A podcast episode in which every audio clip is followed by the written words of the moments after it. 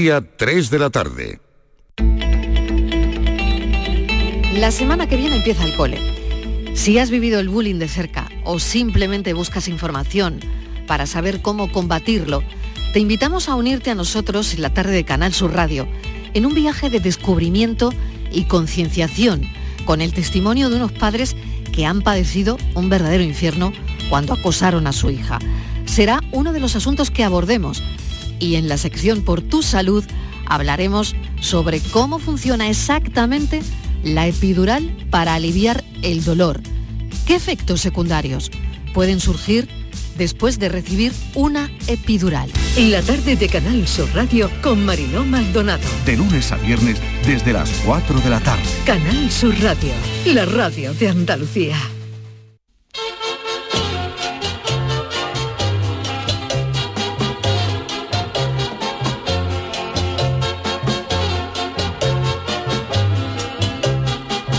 En Canal Sur Radio, el programa del Yoyo. No tengo perdón de Dios, no tengo perdón de Dios, no tengo perdón de Dios, y madre mía, cuando era tan solo un niño, mi madre me lo decía, cuando era tan solo un niño, mi madre me lo decía. No tengo perdón de Dios, no tengo perdón de Dios, no tengo perdón de Dios. Perdóneme usted, madre mía, tengo yo un barquito velero que me queda en medio del duero. Tengo yo un barquito velero que me deja en medio del duero.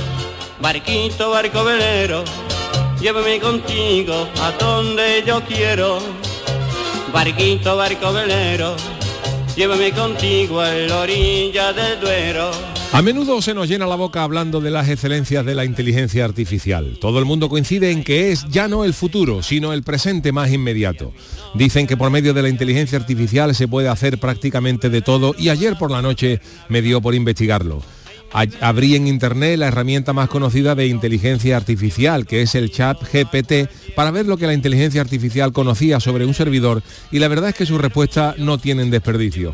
A la pregunta de quién es José Guerrero el Yuyu, chat GPT me contestó, José Guerrero Pérez conocido artísticamente como el Yuyu, es un humorista y presentador de televisión español nacido el 4 de octubre de 1967 en Jerez de la Frontera, que se hizo famoso en España por su estilo humorístico presentando programas de radio y televisión, especialmente en la cadena COPE.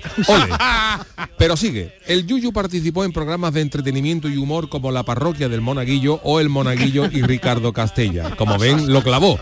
Pero le concedí una segunda oportunidad a la inteligencia artificial. Me dije, a ver si es que no le he dicho mi segundo apellido, que es Roldán, y se ha confundido esta inteligencia. Así que volví a preguntarle al chat GPT quién es José Guerrero Roldán, el Yuyu. Y empezó bien, porque comenzó disculpándose por su confusión anterior, pero tardó muy poco en cagarla de nuevo.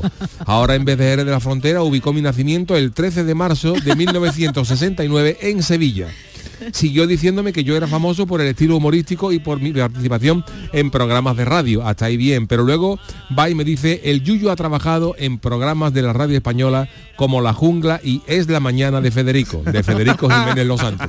Pues claro que sí, señores, qué gratos recuerdos guardo yo de aquellos maravillosos programas con Federico. Y ya puesto me dio por preguntarle a la inteligencia artificial qué sabía el chat GPT del programa del Yuyu y aquí va otra joya. Me dijo, leo literalmente, el programa del Yuyu es una producción radiofónica española que se hizo popular en la década de los 90 el nombre de Yuyu hace referencia a Juan Antonio Canta, apoyado Yuyu, que fue uno de los conductores más conocidos del programa. El otro conductor destacado fue José Antonio Avellán. El Yuyu tuvo una audiencia significativa en su época y se convirtió en un fenómeno radiofónico en España, sin embargo también generó controversia debido a su estilo provocador y a menudo irreverente. El, el programa se mantuvo en el aire durante varios años antes de finalmente ser cancelado. Como le pregunten a esta inteligencia artificial, alguno del GM le sube la audiencia a Federico y al Monaguillo. A ver y si en mi paceta profesional está más perdido que un un jacuzzi, espérense a ver la carnavalesca. Le pregunté al chat GPT sobre José Guerrero Yuyu y su relación con el carnaval de Cádiz. Y la inteligencia artificial dijo que soy un autor conocido del carnaval de Cádiz y que algunas de las chirigotas en las que he participado o dirigido son los masoquistas, chirigota callejera, los quemaos, que no tengo ni idea de quién es, y los Lacios, chirigota del Celu. Y también que la chirigota que ganó el primer premio en el Carnaval de Cádiz del año 92 no fue nuestro gran éxito Los Borrachos, sino una chirigota que se llamaba Los Pelendengues, que yo no sé de dónde ha sacado esto. El nombre, nombre. Pa' una vez que gano y la inteligencia artificial me deja segundo. Por ahí no va de caminar, oye. En fin, que como ven, yo tengo una gran duda existencial ahora mismo. O la inteligencia artificial es un mojón como el sombrero de un picao, o el mojón soy yo que no me conoce nadie. Ay, mi velero, velero mío, Canal Sur Radio. llévame contigo a la orilla del río. El programa del yoyo. Ladies and gentlemen, let the show begin. Queridos míos, ¿qué tal? Muy buenas eh, tardes, bienvenidos al programa del Yuyu, a pesar de que este programa fue cancelado en los años 90, como dice el chat GPT, y como verán, pues no está aquí ni José Antonio Avellán ni el Monaguillo presentándolo, soy yo, José Guerrero Roldán, que no Pérez. eh. Bueno, ¿qué pasa? Lo mejor- Vaya, vaya con la inteligencia artificial, Charo Pérez, buenas tardes. Buenas tardes. Jesús Acevedo, David, Buenas David tardes. Algo, Buenas ¿qué, qué caraja tiene esta inteligencia artificial? Como para que os fiéis de la inteligencia artificial. Yo a esta gente que se fía de lo primero que le sale cuando buscan en Google, que no deja de ser una inteligencia artificial. ¿Eh? lo peor es tienen- que el futuro de la humanidad está en sus manos, en la IA, ¿no? Y estos son lo que... Hay que confiar en la humanidad y que la Bueno, humanidad va a saber elegir mejor las cosas que, que tengo que busca. yo no yo ayer estuve yo haciendo pruebas y bueno eh, ¿Y por qué te dio por ahí? Yo- Eso, porque esa- yo- esa es yo- la yo- yo pregunta. tengo- te es veo- la. Porque está, me dio está- por ahí. está muy activo desde que no tiene No, que trabajar ¿sabes por qué? noche. ¿Por ¿Sabes qué? ¿Por qué? ¿Sabes por qué? Porque a yo no, no, no, no, te cuento. Cuando yo estoy haciendo, eh, ayudando al Chano, Ah, perdón, hacer el paso. Chano me, el Chano me, me envidia que lo, se lo pase a máquina. Eh, los, máquina, eso sí que antiguo. los resúmenes, bueno, el ordenador, los resúmenes del Channel DC, hay veces que los guiones son muy largos. Entonces, digo, a ver si el, el chat GPT es capaz, de, sabe res- de- condensarlo, es capaz de ¿no? resumir un guion de una película, una sinopsis, Ajá. en unos cuantos folios para facilitar la vida al Chano. Y, y no me lo supo hacer, pero ya empecé a probar otras cosas. Ya me dio por decir, bueno, pues si no sabe hacer esto, Ya tengo relax. a ver qué y empecé a ponerle cosas bueno le pedí también ya- en el mundo del carnaval se lució. Yo no digo que otras cosas otras cosas para probar por ejemplo digo hazme un resumen un artículo sobre un tema por ejemplo sobre la barba y me, di- me dio una explicación de la barba en la edad media. Eso eso lo hizo sin problema. O cómo se cuecen las gambas te lo hace la, ¿Cómo se re- la gamba? receta te la da el tirón. Pero como ya le pregunté por el carnaval de Cádiz Ya se pierde. Mira, me dio por preguntarle patina. también quiénes han sido pregoneros del carnaval de Cádiz y, y me dijo que Julio Pardo, que sí lo fue, pero me dijo que Julio Pardo fue pregonero del carnaval de Cádiz en el año 67, 1967, que no había ni pregón del carnaval de Cádiz. Eh, otro que dijo que dio el pregón del carnaval de Cádiz fue Paco Alba, que, que en el año 81, cinco años después de haberse muerto, o sea que ya tiene mérito. Hombre, con Ouija, con Ouija. O sea que el carnaval es, es, es, es se le escapa a la inteligencia Y artificial. claro, ya puse yo varias cosas de estas en, en Twitter y, y ya la gente se ha caído. Por ejemplo, un amigo ya empezaron a gente a hacer pruebas con el chat GPT y su conocimiento del carnaval de Cádiz. Y por ejemplo, eh, hubo un amigo, Germán Periáñez, que le puso a- le puso literalmente al chat GPT comparsas de Martínez Ares. A ver. para que me hable de las comparsas de Martínez Ares. Y ojo a lo que dice la el chat GPT ojo eh las comparsas de Juan, le pregunto por Martínez Aren, dice, las comparsas de Juan Carlos Aragón, tam- también conocidas como co- comparsas de Martínez Ares, son grupos musicales y teatrales que formaban parte del Carnaval de Cádiz en España. Juan Carlos Aragón Becerra, que ahí ya lo ha acertado, Juan Carlos Aragón Becerra, más conocido como Martínez Ares, fue un reconocido autor y compositor de chirigotas y comparsas. Y dice, algunas de las comparsas más conocidas de Martínez Ares son Los Millonarios, que es de Juan Carlos Aragón, Los Piratas, que sí es de Martínez Vale. Ares, pero no del 92, sino del, del acertado algo. 98.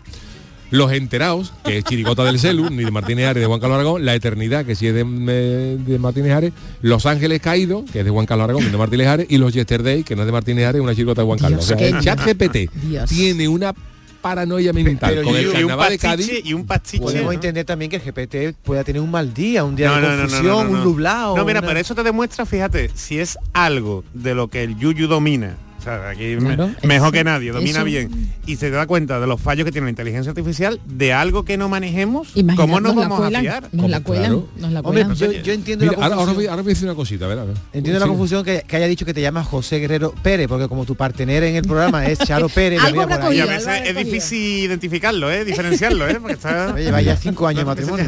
Es verdad, ¿eh? Verdad. radiofónico. Radiofónico, cosita. radiofónico. Bueno, Yuyu, podemos... espérate, espérate. Ah, No, no, que él sigue, sigue, él sigue. No, él sigue, no, es que te eh, ha salido Te voy a decir una cosa porque ya ayer me picó. Yo vi eh, también había cosas que había hecho, que había gente hecho del carnaval de Málaga, le habían dicho por el chat GPT que hiciera un paso doble del carnaval de Málaga y bueno, él ah, metió por música y eso mm, quedaba medianamente bien. Y digo, pero a ver, si es, a si es capaz de hacerlo. Entonces, como mi humor de carnaval es humor surrealista, le dije, hazme una copla de carnaval, fíjate lo que le pedí. Yo hice un paso una vez al Choperpo encerrado en una lata. Sí. La libertad del Choperpo encerrado en una lata y, y tiré por ese surrealismo de nuevo. Le dije, chat GPT, hazme una copla de carnaval sobre un changui viudo con tres hijos. Changui viudo con tres. Un sándwich viudo. Y me dijo, "Ah, Changui, claro, changui. aquí tienes una copla del carnaval sobre un changui viudo con tres hijos. Fíjate, eh, fíjate el ángel, dice. A ver, venga, canta, canta. En la cocina de Cádiz, un secreto escondido, un changui viudo con tres hijos, qué divertido. El pan es su abrazo, su amor bien condimentado, en cada bocado un mundo saborizado. El jamón es el primero, el hijo más querido, su sabor es intenso y siempre ha sido consentido, con queso y lechuga forman un trío genial, en este changuil el carnaval es celestial. Pero eso entra a la hora de cantarlo. Eso, esto tú, A ver, yo a ver, creo que tú haces quítame, y te tiran el, te A ver, abren el foso del cajonazo de los leones, aunque había alguno que diciendo peores cosas han cantado en el falla. A ver, inténtalo, inténtalo, Qué aunque sea barbaridad. así. No, no, pues. no, no, lo claro, intenta. no, no. No se atreve, no de música. Porque después esto En se fin. viraliza y dice, voy a tener Yuyu como degenerado, ¿eh? Mejor que nada, nada más. Lo que nos faltaba ya, Ay. Chat GPT, para quitarnos, la, para quitarnos el pan a los poetas. ¿A usted no le gusta, Chano? ¿A usted no le Esto es gusta un mojón, hombre. Usted no ha mirado, Por favor. Charo, usted no ha mirado un GPT. Esto que me llame a mi internet para ponerlo al día. Como va a decir eh, Juan Carlos Aragón, más conocido como Martínez Ares. Si Esto es para, darle- esto es para cerrar internet hoy mismo por obra. Y, el, GPT, el GPT dice, ha, preguntado usted quién es Chano, la respuesta que da Es eh, verdad, El. Chano, el Chano. Y antes, usted. antes que lo busque, pero antes que lo busque, vamos a saludar a Juan el Malaje que se estrena hoy en ¿Qué? nuestra ¿Cómo nueva temporada. Juan, bienvenido. Hombre, Juan, qué bienvenido. alegría verlo por aquí, Juan. Muchas Tan gracias. elegante. Los y tan miércoles le toca a él, le Y toca a además al, al lado de una pregonera. Hombre, por Dios. menos, Juan. Ya Ya tengo yo el sitio reservado. ¿Ah, sí? Oye, Ya está mi mujer allí cogiendo sitio. Yo a Juan no lo conocía. Juan, Hombre, a Juan- Ah. ¿Tú no conocías a Juan? mire, lo No presentamos. conocíamos. Preséntese ¿No? es usted. usted muy, alto, ¿por qué va de negro? Porque es mi... Es mi es Su mi- seña de identidad. Que trabaja en una funeraria, Yo soy David. cofrade, trabajo en una funeraria. Y es cofrade también. Es cofrade. Además muy recto, ¿sabes? Muy recto. ¿Por qué, qué- qué atributos tiene usted radiofónico para trabajar ¿Atributos? aquí? Bueno, la voz, La perdóname. Ah, la voz Persona seria para poner un poquito de contrapunto a tanto cachondeo. Yo trabajo en una funeraria, el último suspirito, Y viene con su coche, viene con su coche. y, yo vengo en un coche que es un, funerario. es un Mercedes funerario cam- camperizado. Lo tengo para uno que se quedó ya de renting. Pero se Se lo nos lleva de ya como 8 kilómetros y lo tengo allí, ¿Aparcado en su casa? lo tengo aparcado. Vamos, todavía aquí- Por aquí abajo, ¿tú no lo has visto? ¿Tú no has visto Sí, he visto un Que coche tengo Coche puestas las cortinitas, las cortinitas del coche y luego lo que pasa es que mm, ahora para, para ahora que están tan de moda las camperizaciones, pues por la noche nos vamos a dar al camping y mi mujer y yo nos acostamos atrás. Ay, ay. Nos ahorramos el hotel. Hombre, aprovecha que tiene Que yuyu, nunca mejor ¿Y qué- y qué dicho. ¿eh? Porque ya mis hijos son mayores. Y no caben, ¿no? Mis Ay, hijos- ¿cómo era el nombre de sus hijos? No me mis acuerdo ya. hijos, yo trabajan, mis hijos trabajan conmigo, trabajan conmigo en una funeraria. eh, el, el mayor se llama Ataulfo, pero decimos a- a- Ataúl. Ataúl. En mi Ataúl. casa es más, más acorde con el negocio. El- ¿Y, qué- Ataúl. ¿Y ah, qué, papá? y el otro? ¿No tiene, do- ¿no tiene dos? Sí. ¿Ataúd 1 y ataúd 2? ¿O cómo se llama? Ataúl no. Bueno, ¿y usted qué, qué, qué qué El otro se aporta? llama Chicho. Pero le decimos Nicho. Pero Charo, ¿qué, qué- qué- qué- qué aporta el señor eh, Juan el Malaje Que, al que, programa? pues mira, es que un día, un día no sé por qué, la verdad que David no me acuerdo.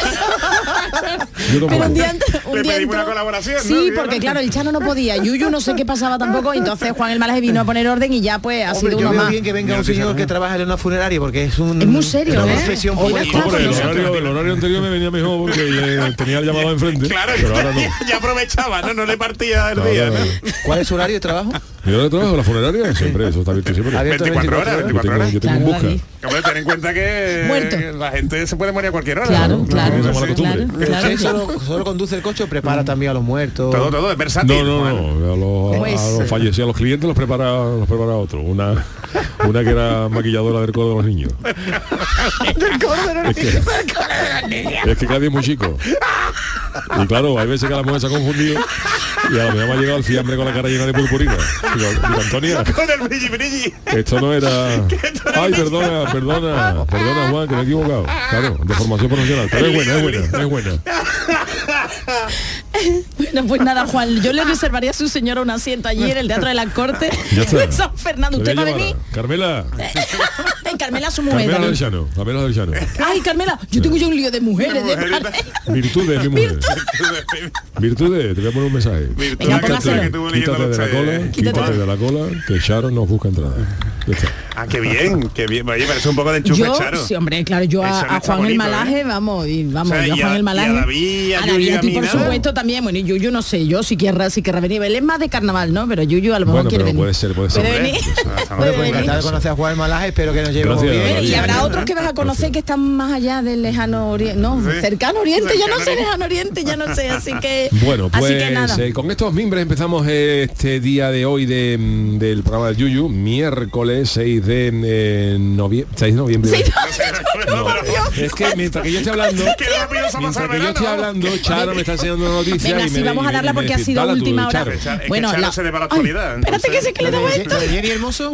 Lo de Jenny Hermoso que a- Jenny Hermoso formaliza su denuncia en la Sí. fiscalía por el beso no consentido de Rubia, que por fin pues ha presentado una querella por los hechos en breve. Bueno, pues esta es la, la información. Oye, Para que eh, vean que estamos en directo, para que vean ¿eh? que estamos En directo, pero ya directo, sabéis ¿eh? que nos podéis seguir escuchando en podcast, que está en la, en la radio a la carta, está también en el programa del Yuyu para que lo podáis escuchar a las 10 de la noche o a la hora que, que os venga bien. Que por cierto, los programas están colgados práticamente nada más acabar, ya están colgados Sí, en la sí, radio a la carta. o sea que. Maravilloso. ¿Quién Oye, los cuelga? ¿Quién los cuelga tan rápido? un colgador profesional. no. Aquí Un hombre tenemos que antes colgaba cuatro y eso, se vente para acá para colgar programas y los cuelga de Se ha maravilla. modernizado, ¿no? digo, digo, yo tenía con su taladro.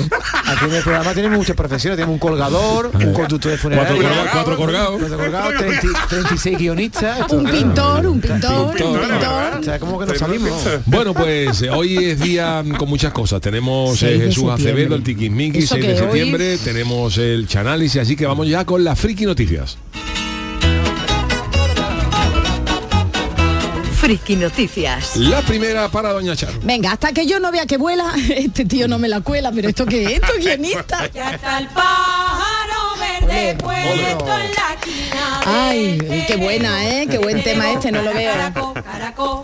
Bueno, pues la realidad, como siempre lo digo, supera la ficción. Pero la ciencia, vamos a hablar, nos vamos a poner científicos. eh, La ciencia, como sabéis, requiere de una evidencia empírica. Hombre, claro. Entonces, la- Evidencia. claro, claro, Entonces, tú prime- primero formulas tus preguntas y tus hipótesis para después eh, ser necesaria la observación y ya eh, adquirir el conocimiento. Bueno, pues esto, como buen científico, es lo que ha hecho un japonés que estudia el lenguaje de los pájaros. Ajá. Entonces ha puesto, ¿qué es lo que creéis que ha hecho? Se ha puesto una máscara de pájaro Yo lo he visto, yo lo he visto. Para matarlo. Dice pío pío. Como la del yuyu, matarlo, bueno, la gacho. del yuyu era cuando los, no, ah, los palomos, Los palomos. tenía por lo menos la cara se te veía, este no, este es una máscara completa de un pájaro, se la ha puesto de ave gigante en la cabeza durante todo un año, Jesús, Ah, todo un- el un año con la ¿no? cama, Está hecho un cosplay como con si la máscara entera Bueno, puesta. aparte de la máscara, la ropa No, era de no, no, No, no, la ropa máscara- era de gallo, de- la de- gacha, de- sí, de- sí, normal. solamente la máscara está sentada bueno, ahora os cuento, para engañar David a un nido de herrerillos, herrerillos y poder acercarse a ellos. Y os cuento, Toshitaka Suzuki, Hombre. que es un profesor de la Universidad de Tokio, pero este no es el científico, Ah, ¿eh? vale. El Toshitaka compartió en Twitter una extraña foto de un hombre sentado, David, con su ropa en un par, en un bosque, está sentado con un pedazo de cabeza gigante de pájaro. un cabezudo. Exacto. La imagen la tomó en los bosques de la prefectura de Nagano, que hemos hablado alguna vez de, de esa prefectura, aquí Jorge Marenco lo, lo ha hecho. Y muestra la foto a un científico que decidió llevar este particular disfraz durante todo un año, atención, ¿eh? para poder acercarse a un nido de herrerillos sin provocar sus llamadas de socorro. Y es que, según los expertos, los ornitólogos, estos animales, cuando ven que se llega, que se acerca un humano, pues no vea los gritos, los chi- bueno, gritos no se dice. como eso, ¿no? Como eso. El herrerillo. Ya está Félix Rodríguez de la Cuenta. ¿Ese es el sonido del herrillo macho o hembra? Eh, macho en celo. Perdona, quítate, quítate de aquí. ¿Y la hembra cómo hace, por favor? Está cogida ya, está cogida. Ya está aquí. Ya está cogida. Está pillada, está pillada. De verdad, esto no es serio, esto no es... Bueno, pues resulta... A ver, el herrerillo como... como. Igualito. No se parece nada a lo que ha hecho tú, Yuyu. La. No te, te cuido la garganta. Por eso yo trabajo aquí como, no, no como reclamo de pájaro. Además que a ti para ponerte no vea tú, vamos. Ornitólogo no te ganaba la vida, ¿eh? Viste qué bonita es el herrerillo. mira. Sí, sí, sí. Precioso. Bueno, pues sigo. Voy a aprovechar así que estáis escuchando el herrerillo. Relaja, relaja, ¿eh? Que nada, que como los pajaritos estos, pues no vea tú, cuando viene un humano, cómo se ponen, pues este es el motivo para que el científico anónimo que nos ha dado investigue el comportamiento de, de estos pajaritos. Entonces, según el profesor Suzuki, su colega usó el disfraz, el disfraz no, nada más que la máscara, un cabezón ahí, de, como los cabezudos de pájaro. un traje, ¿no? Tiene un traje ahí. Un tiene traje normal y corriente, sentado en la hierba. Y una mochila. Y una mochila. ¿Dónde has visto tú un pájaro con mochila? ¿Sabes? Ahí sentado. Pero atención, esto acabó, acabó en fracaso. No tuvo muy buena acogida por los pajaritos, ya que cada vez que las aves se daban cuenta de que se acercaba el gacho, empezaban a emitir sus llamadas de advertencia. El resultado fue exactamente el mismo que si no se hubiera puesto la máscara, pero cogió Claro, ahí en todo el claro, mundo, así que por eso es anónimo el Pero científico. sí que se le ven las manos, además.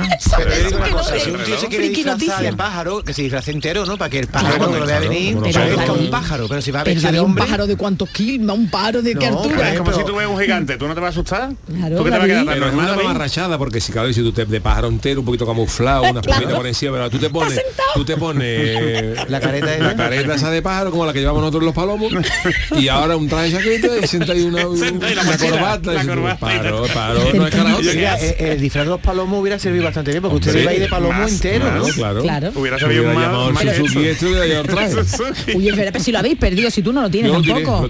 Ay, de verdad, Yuyu, ese Tú museo fíjate del lo que carnaval. podía haber ganado la ciencia si tú no hubieras eh, tirado los, los disfraces de los palomos. Tú podrías hacer un museo, un museo de, de, de, yo disfraces solo, de sí, Yuyu. sí. Tú Y sola. Nada más que tiene uno dos, y no tiene más, No, porque se hombre, lo ha el dejado de todo. los, el de los bordes del área con tu calzona de árbitro. Hombre. Ese lo tiene todo. Ese es Ese- fácil ¿La tiene Yuyu? La, no, no, yo lo único que de árbitro, de árbitro no tengo nada.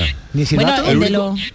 Tengo el de los Emires, Ujú. que fue el último que hice. Pero porque se lo encontró, ¿no? y el otro día me dijo mi prima que tenía en Ah, su casa prima, el de los amolontrones. Ese es genial, pero ese no te cabe. 89. Entonces, Ese no te ¿qué hiciste cabe. con el- ese por no te ejemplo, el, cabe. silba- el silbato que llevaba tú los bordes del área, ¿qué ha hecho con él? Yo no sé lo ¿Qué ha hecho con tu pito, hijo? Yo no sé, yo no sé lo que, que hice El con mi pito que cuidarlo, ¿eh? Pito que cuidarlo. a veces que no termina en manos ajenas así, porque así. ¿Tú has terminado, Charo?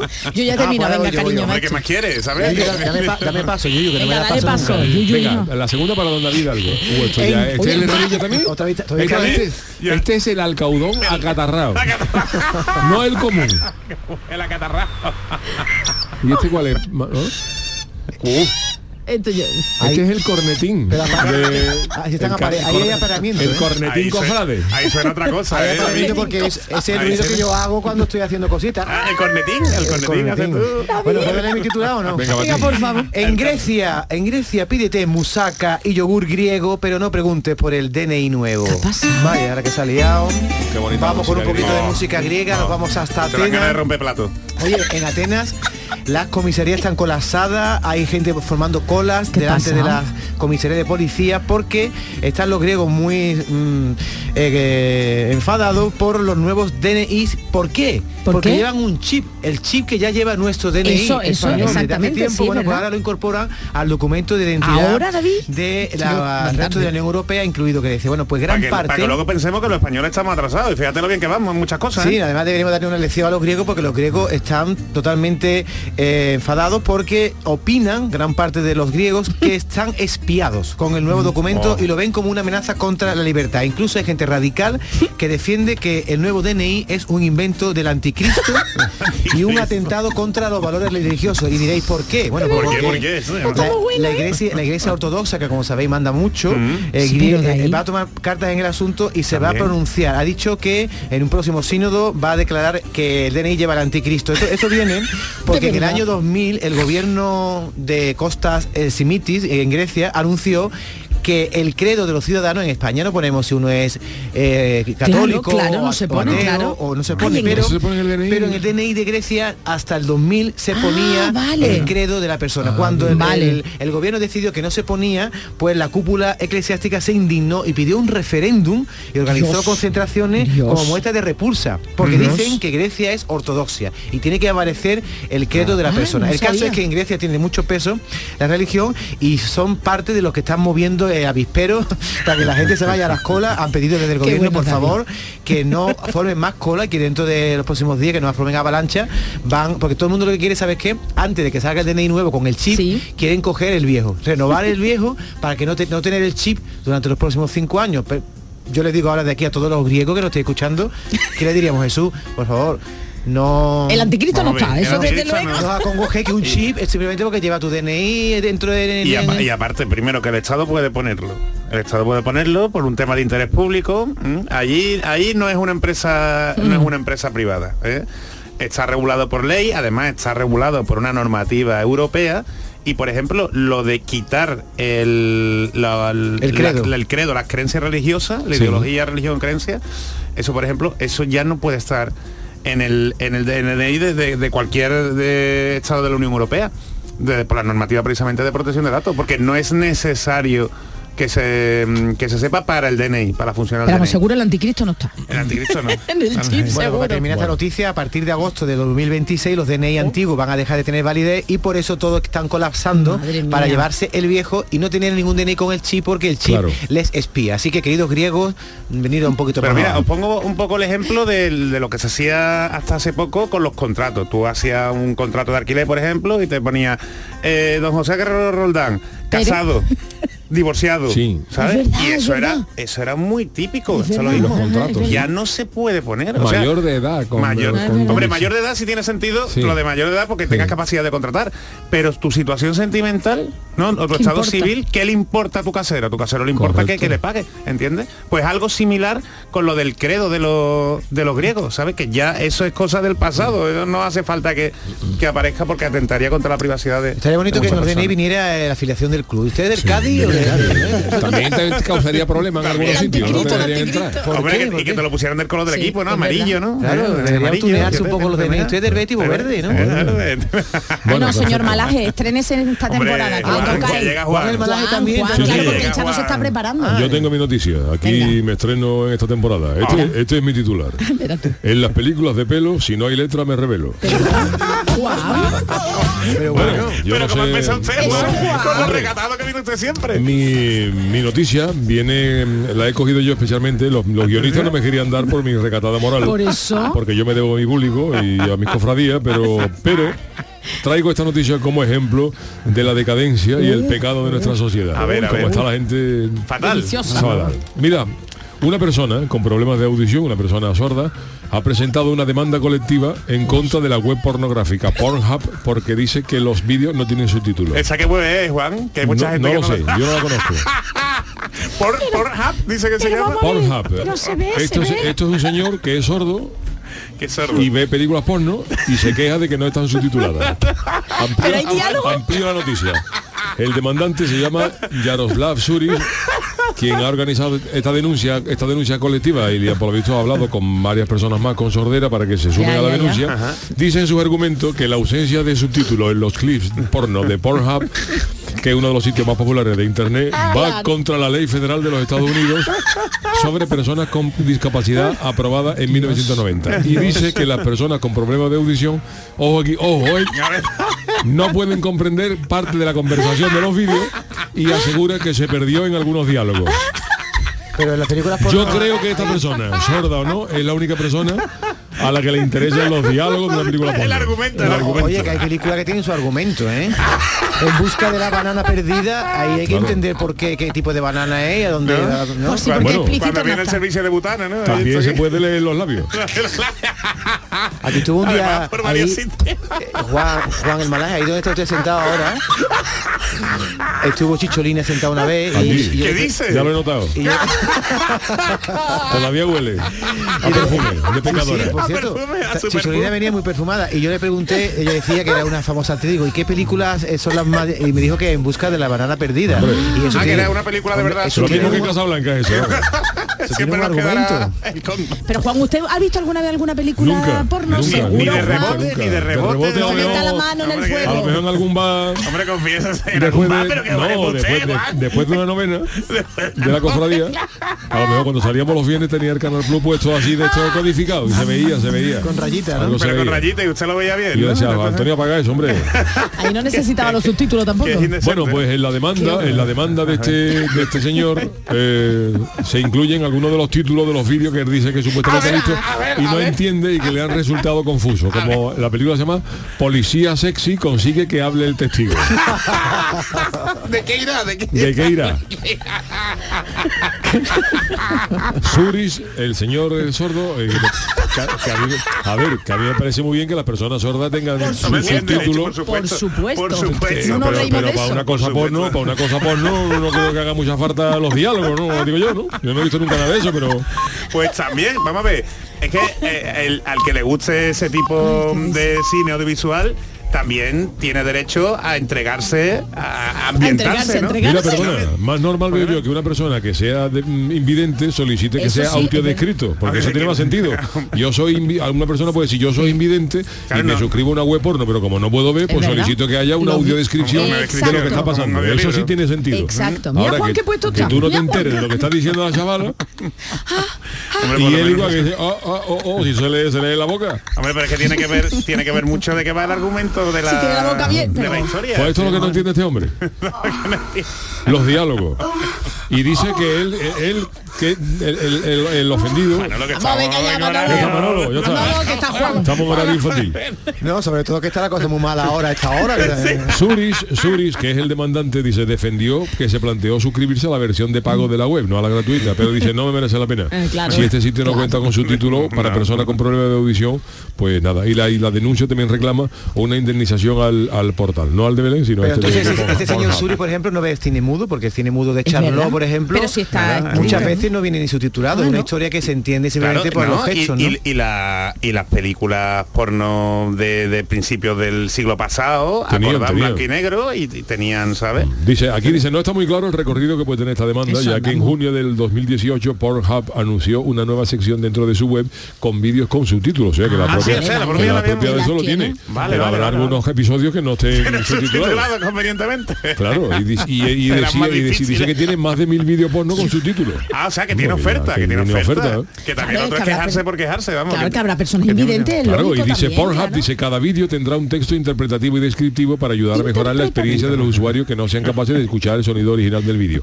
Esto incluye ayudarle a distinguir entre las distintas personas que hablan y los cambios. los- Hombre, importante. cuando dice distinguir y los cambios emocionales en su voz o, o sonido no verbal, dijo el portal en su comunicado. O sea que el portal hace por, sí, sí, sí. por esta integración, ¿Qué ha hecho? Ha hecho, pero este hombre no lo coge, no lo coge.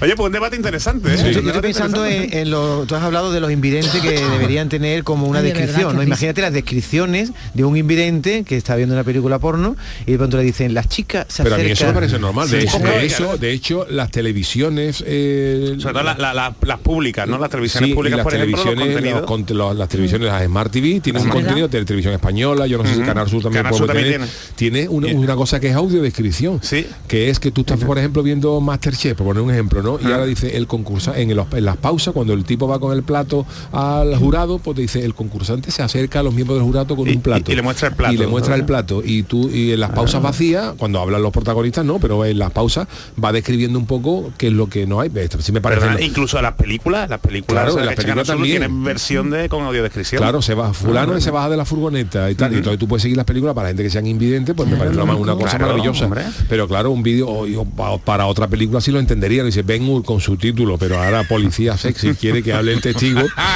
Yo creo que a la, a la inmensa mayoría de la gente, menos a este hombre, el que le lo interesa el diálogo. Vamos a ver, le interesa la confesión, ¿sabes? Además ha pedido, ha pedido una indemnización, ¿no? Sí, sí, por lo visto sí. ¿Cuánto ha pedido? ¿Se sabe lo que ha No lo pedido? sé, no, sé lo que ha pedido. Pero bueno, ahí, como decía el gallo, hay gente para todo. Hacemos una paradita y enseguida estamos con el tiquismiquis. El programa del yoyo. Canal Sur Radio.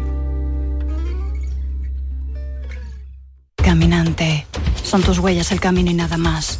Caminante, no hay camino. Se hace camino al andar. Al andar se hace el camino y al volver la vista atrás se ve la senda que nunca se ha de volver a pisar. Caminos naturales de España. Elige tu camino. Ministerio de Agricultura, Pesca y Alimentación. Gobierno de España. Hay infinitos motivos para venir a Andalucía. Pero hay uno que siempre hace volver. Tomás y Pablo y Susana y Rocío. Porque ellos, ellas, todos y todas las profesionales que cada día dan lo mejor con una sonrisa, son la luz de Andalucía. Vienen por Andalucía. Por ti, vuelven. Consejería de Turismo, Cultura y Deporte. Junta de Andalucía. Canal Sur Radio.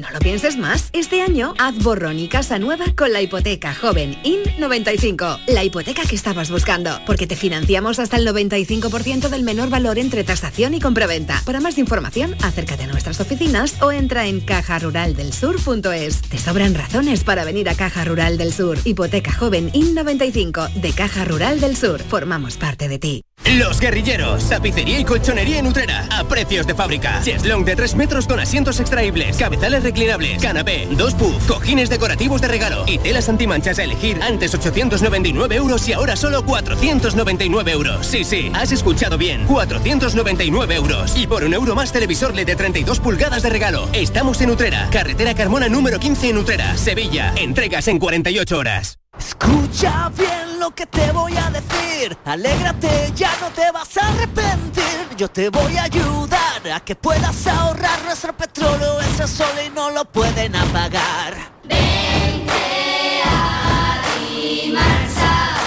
Placas fotovoltaicas Dimarsa. Infórmate en el 955 12 13 12 o en dimarsa.es. Cinco océanos, lo mejor en congelados en Sevilla. Pescados, mariscos, carnes, verduras. Hasta el 26 de septiembre, pechuga de pollo a 2,95 el kilo y filete de pez espada a 9,90 el kilo. Variedad, calidad y servicio al mejor precio. Pechuga de pollo a 2,95 el kilo y filete de pez espada a 9,90 el kilo. Cinco océanos. Si abres el libro del bien vivir por la página 9 podrás leer la siguiente reflexión. La felicidad no te la dan los metros cuadrados. La felicidad te la dan aquellos con quien los compartes. Con el cupón diario de la 11 puedes ganar hasta 500.000 euros de lunes a jueves y practicar el bien vivir. Cupón diario de la 11. Te toca bien vivir. A todos los que jugáis a la 11, bien jugado. Juega responsablemente y solo si eres mayor de edad. En Canal Sur Radio, el programa del Yoyo.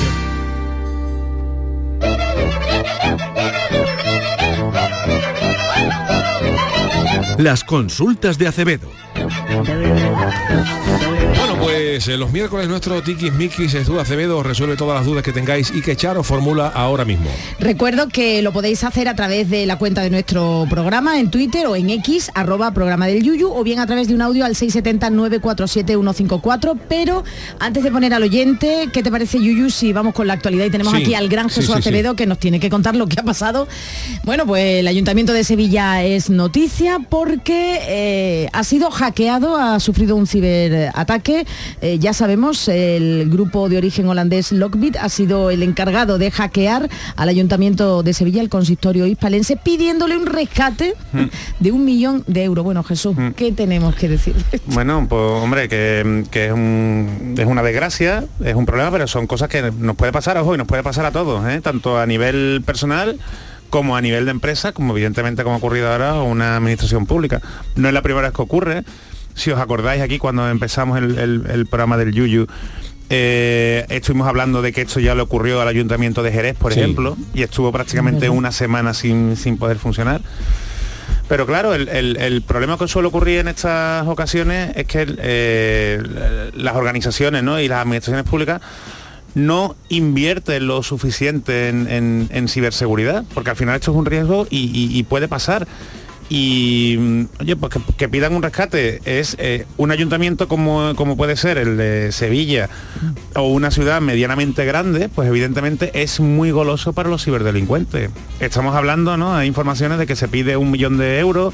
Antes dijeron que 5 millones, ahora el ayuntamiento ha dicho que no, que, que- que los ciberdelincuentes decía que, el- que el valor de la información sustraída vale unos 5 millones de, de euros independientemente, o sea, de que se hayan perdido los, los datos personales o no, porque ahora cualquier sevillano, eh, por ejemplo, pues eh, tiene que ser cauteloso en, en todos los datos personales que le haya dejado al Eso, ayuntamiento. Porque ¿qué? Eh, la gente se estará preguntando, bueno, al ayuntamiento le pueden mangar los datos unos ciberdelincuentes, pero ¿qué riesgo hay para el ciudadano? Porque se habla de todo ciudadano que esté empadronado en Sevilla. Claro. Los todo. datos pueden estar en, en- en poder de los que ciberdelincuentes. no lo sabemos. que no lo el, el sabemos. ayuntamiento ahora mismo dice que parece que hay indicios de que no. que no, pero, pero, no lo pero sabemos. ¿qué riesgo real puede correr un ciudadano al que le hayan caído Pues, en el poder de los ciberdelincuentes sus datos? Desde que te suplante la identidad hasta que evidentemente eh, ten en cuenta que mm, podemos dejar los datos bancarios Mm. ¿eh? entonces pues eh, nos pueden mangar dinero de la de la cuenta Por ejemplo, una persona que haya pagado, por ejemplo, un impuesto municipal por se ejemplo. podría encontrar con que el ciberdelincuente le pida a su banco que le devuelva ese recibo por pagado. ejemplo por, Por ejemplo, ¿no? ¿eh?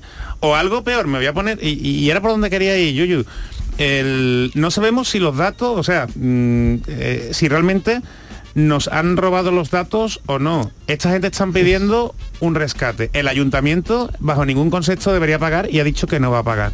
¿eh? Porque si paga, no sabemos eh, a qué estamos financiando. Si estamos financiando temas de, mm, Claro. eh, yo qué sé, de narcotráfico, blanco de capitales, trata de blanca. O sea, que ser un delito todo- pagar. Claro.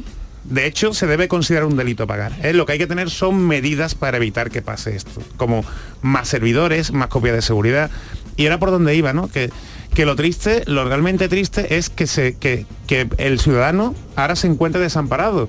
Porque hay muchos sevillanos que han ido al ayuntamiento y que no pueden hacer la- las gestiones porque los ordenadores no funcionan, los funcionarios le están cogiendo los datos con a papel y boli. Tú, tú imagínate, David, que tú vayas a pagar el IBI, ¿eh? te coge el funcionario de turno no lo- los datos, no, no, que te lo coja y que ahora que eso se pierda, que tú lo pagues y que ahora el recuerdo que ha pagado se pierda. O sea, y me voy a ir a cosas que, que- que pueden ser un poquito más catastróficas, ¿no? El imaginaos, bueno, pues que, el- que todo el sistema informático del ayuntamiento también lleva lo que son los semáforos. Entonces, Claro. si ahora lo- los semáforos se estropean, imaginaos, o sea, el follón que se ocurre y que incluso, yo qué sé, que se puede atropellar a alguien o- o Lo que tú dijiste, Claro, Yuyu, sí, que, sí, sí. que- que la guerra ya no es a través de armas. Claro, es- te cargas internet y te cargas, te cargas un país, ¿no? Sí, sí. así es. Bueno, vamos con una consulta, ¿no? Venga, pues vamos con la consulta que te ha hecho este oyente Jesús. Hola, soy Luciano, sigo el Yuyo desde que hice mi Erasmus eh, en Sevilla y soy un super fan de Canal Sur. Eh, os escucho desde París y quería preguntaros eh, algo, ¿qué ha pasado con el empresario italiano que desveló los amantes que, que ha tenido su prometida en la ceremonia donde le iba a proponer matrimonio? Y, em, y sí se puede multar a ese empresario por desvelar los amantes eh, de, eh, de la mujer delante de tanta gente.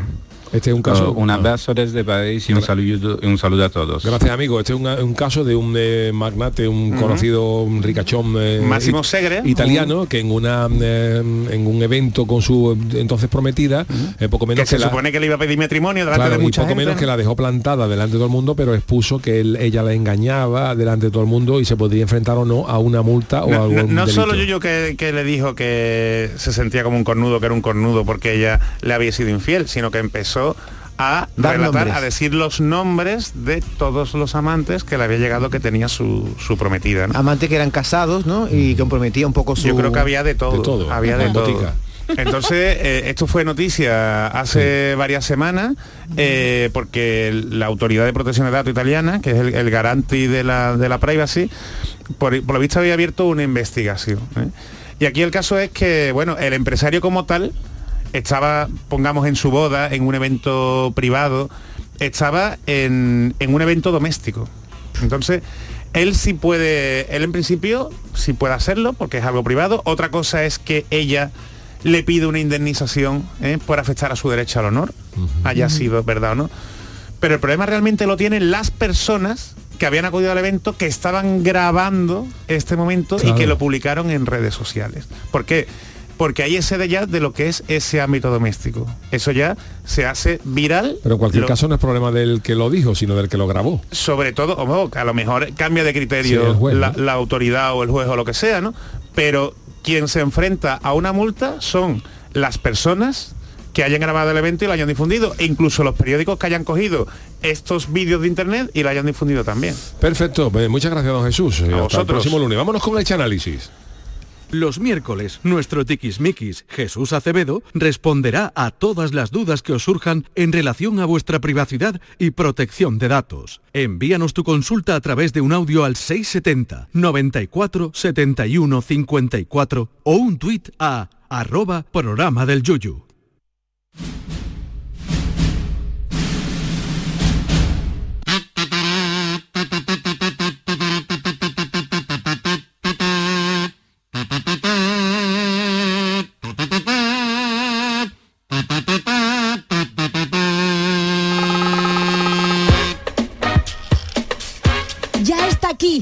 Se siente, el Chanálisis está presente. Una temporada más, los miércoles son para el cine y para la crítica más surrealista que, bisturí en mano, realiza el Chano.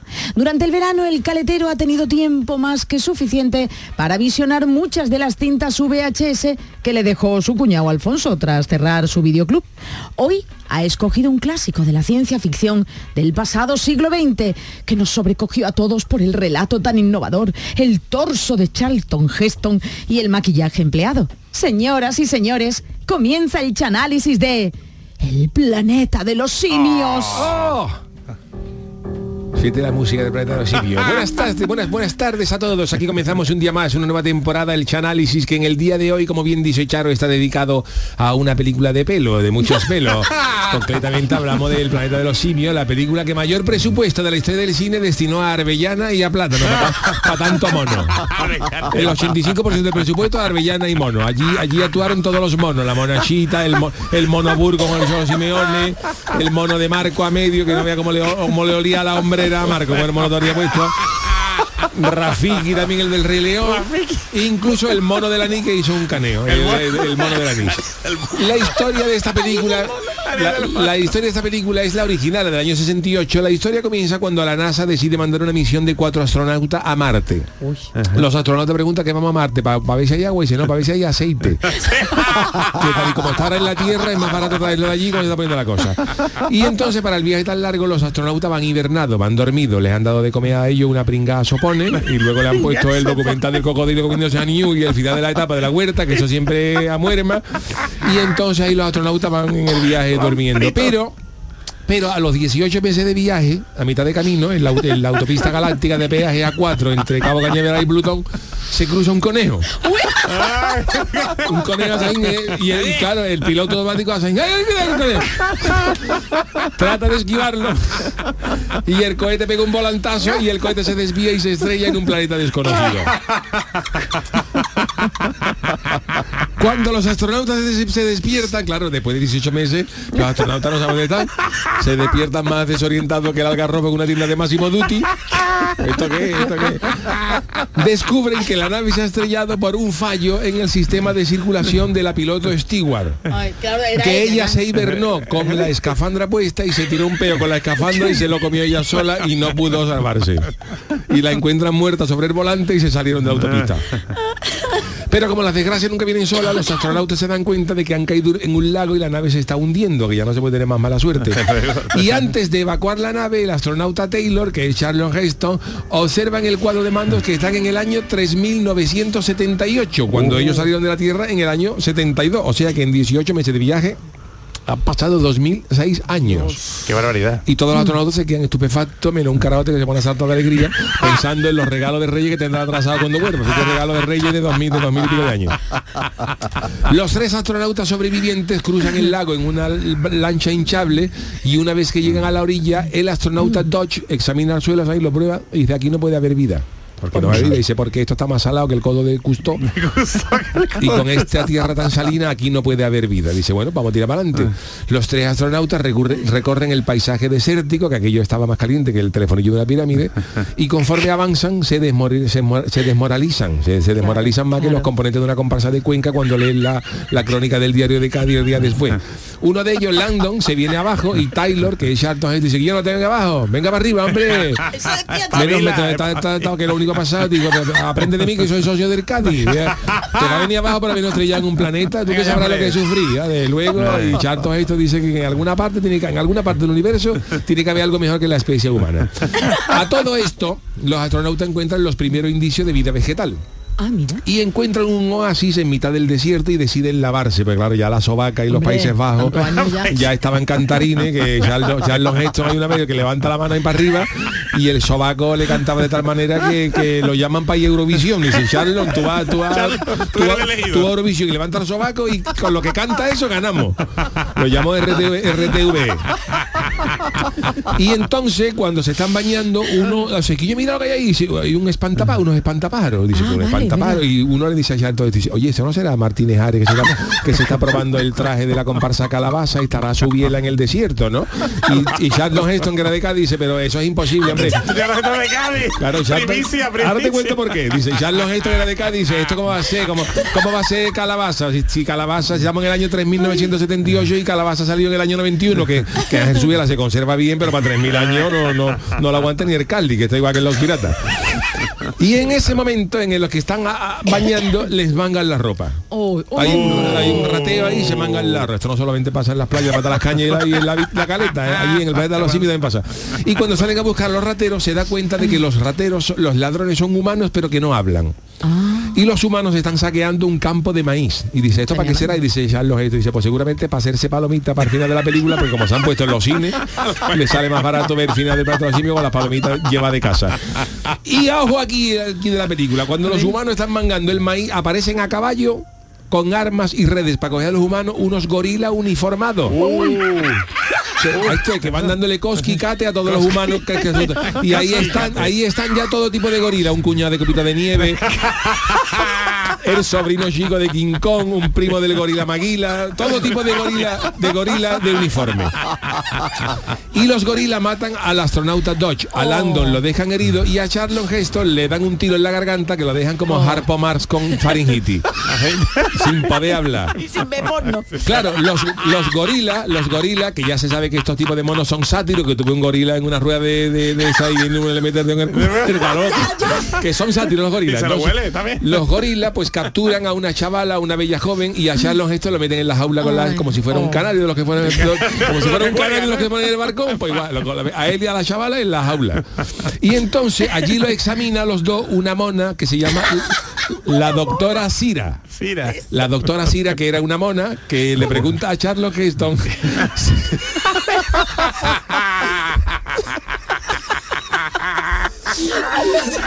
Te va a quedar muerta.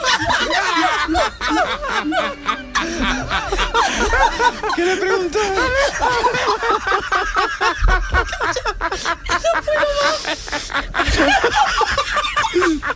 Dejarme. La mona le pregunta a Charlotte Heston.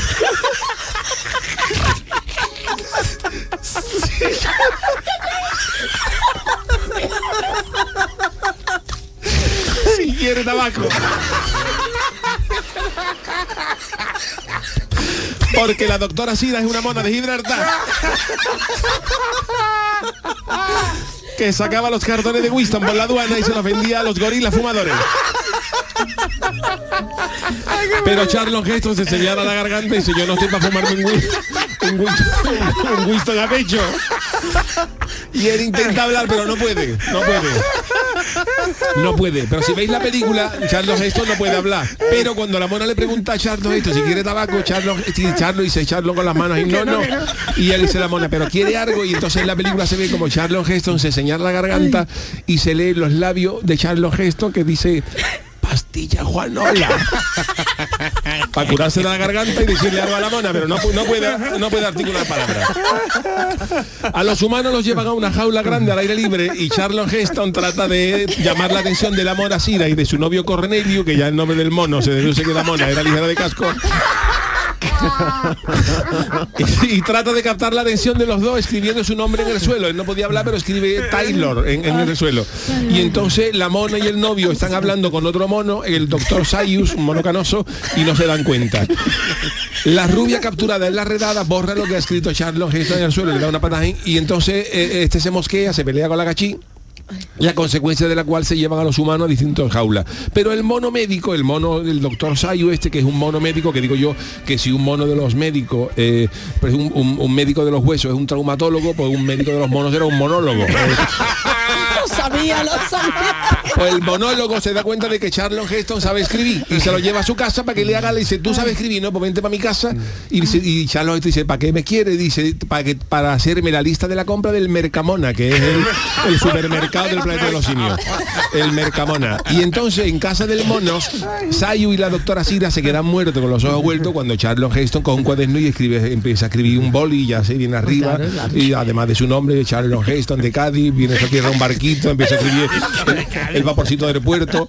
Y entonces Charlon Heston sin hablar hace un, con un avión de papel para explicarle a los monos de dónde él venía. Él coge un avión de papel y lo tiras en sur y los monos viendo, oh, ¿esto qué, esto qué es? ¿Esto qué es? Y entonces él trata de explicarle con ese gesto de que ellos han venido en una nave que salieron en el año 72 y ha llegado en el año 3978. Pero el mono lo que entiende y le dice a la mona, dice, cada día eh, están peor los atrasos de Iberia. Ya tantos mil años. Y Charles diciendo que eso no es. Pero en el laboratorio, uno de los gorilas dice que a Charles Heston lo van a castrar por orden del monólogo, el doctor.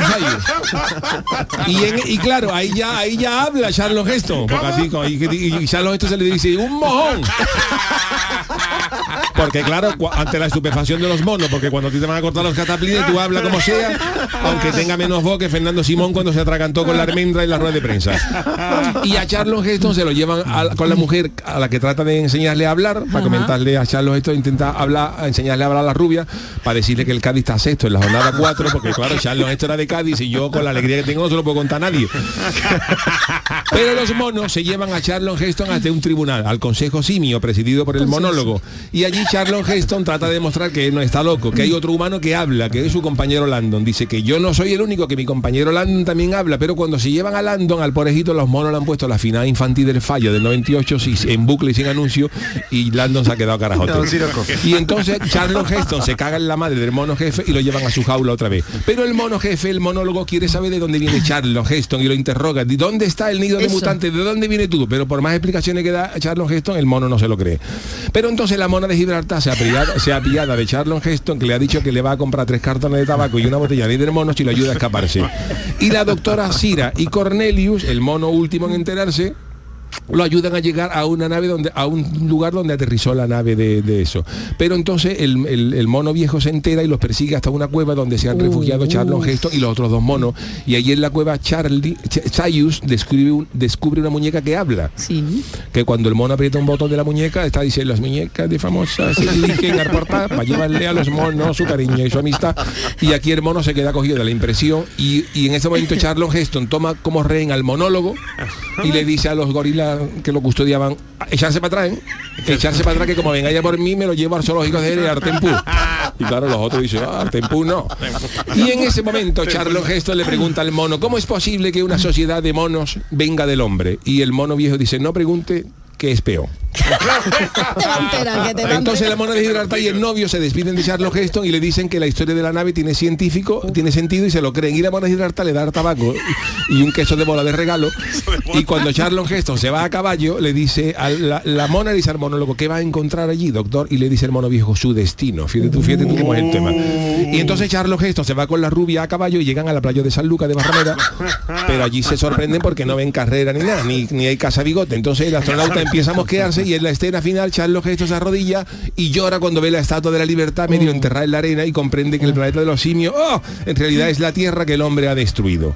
Y aquí acaba la película original, pero en el montaje del director Franklin J. Schaffner hay una escena final en la que cuando Charles Heston está llorando esmorecillo en la playa, aparece un grupo de 15 gorilas diciendo que le pueden ayudar a volver a la Tierra, al pasado, si ellos, él le ayuda a volver a Cádiz al año 80, que quieren llevar una comparsa a falla.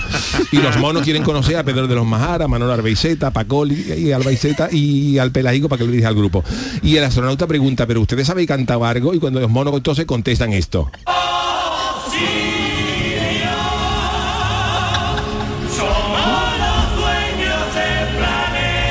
Ahí se le pone a Charles Heston ya los bellos para colgar abrigo de pana mojado y entonces el- ahí acaba la película con los monos cantando, ensayando en la, en la playa de San Lucas. Pero en la secuela, la película posterior, es ya con los simios el regreso al planeta de los simios es los simios ensayando en el puerto de Santa María, en la Peña de los Maharas, con la gente emocionada viendo ese ensayo, la gente echando abajo, y, cuando los monos cantan el pasole del taxista, la monachita ya, la monachita ya se vuelve loca y se vuelve para uno y dice, si con esto ya no ganamos, yo no salgo más en carnaval. Así que espero que os haya gustado este primer análisis de la temporada del planeta de los simios, gran película de, de Charlon Heston. Qué maravilla de película. David, ¿qué te ha parecido? Porque nosotros genial. Para ti, entrado ¿qué te ha el parecido? Chano, encantado. fuerte. Yo es que no había conocido esta, esta sección Oh, del esto Chano. es- Qué maravilla. Vamos, ya me han llamado varias emisoras para para su Es programa más, de cine. cuando, cuando llegue a mi casa voy a ver el planeta de los simios porque quiero rememorar Y- no todas lo vas a esas- ver igual, no lo vas a ver Porque igual, no me no lo vas a ver acordaba igual. de todas esas cosas Con el mono. Cornelius, que, está corriendo los Sanfermines, pero delante de los mozos. Y la mona de Gibraltar dijo que si quería tabaco. La mona de Gibraltar era así, era una mona del peñón y vendía tabaco, trapi- trapicheaba, la mona trapicheaba. Sacaba tabaco, queso de bola, mantequita, Coca-Cola de bola. vainilla, que no la hay aquí. No la hay aquí, Coca-Cola pero de sí, vainilla, de. Que el queso de bola es porque se traía mucho queso de bola de ayer. Mucho, mucho queso de bola. Se ha y gasolina ¿eh? también tenía. Bueno, señores, pues hasta aquí este primer análisis de la temporada y este primer, este primer, programa de este miércoles, primer programa de, de miércoles de la temporada de Yuyu en este nuevo horario. Gracias Jesús Acevedo, gracias, Gracias. Charo Pérez, gracias Don David ¿Todos los miércoles esto? Todos los miércoles, todos los miércoles un análisis sobre una película histórica. Así que gracias también al Chano de Cádiz, a Juan el Malaje y el gran Manolo Fernández la técnica. Hasta mañana, yo me quedo un ratito ahora con el café de Mariló. Hasta luego.